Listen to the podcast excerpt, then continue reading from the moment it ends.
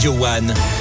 Info. Cette acte des Montpellier, l'essentiel de l'info ce matin, c'est avec Alex Gauthier. Bonjour Alex. Bonjour Eric, bonjour à tous. Pourquoi pas reprendre le vélo en ce début d'année? L'association Vélocité à Montpellier organise un atelier gratuit de remise en selle ce samedi. Au programme, diagnostic rapide du vélo et de ses éléments de sécurité, suivi d'un rappel du code de la route et des bonnes pratiques avant un tour accompagné dans la ville. C'est ce samedi de 9h45 à midi et quart sur l'esplanade Charles de Gaulle devant le Corum. 3000 personnes étaient présentes dans les rues de Montpellier hier contre la loi immigration selon les syndicats, 1300 selon la police, 200 personnes se sont regroupées à 7. Des manifestations ont également eu lieu à Lunel, Béziers, Ganges ou encore Saint-Pons-de-Thomière. Dans le reste de l'actualité, l'électricité augmentera bien au 1er février, une hausse comprise entre 8,6 et 9,8%. C'est l'annonce hier du ministre de l'économie Bruno Le Maire sur le plateau du 20h de TF1.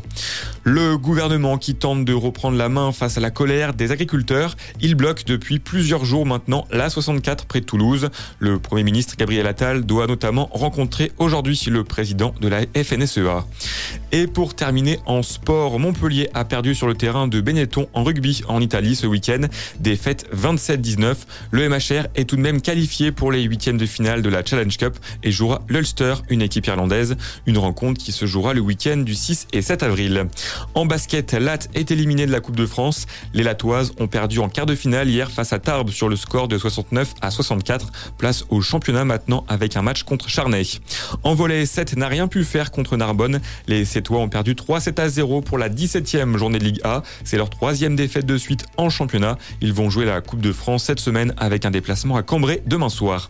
Et il y a aussi du foot au programme cette semaine. Montpellier joue son 16e de finale de Coupe de France ce mercredi sur le terrain de Fénielnois, club de National 2.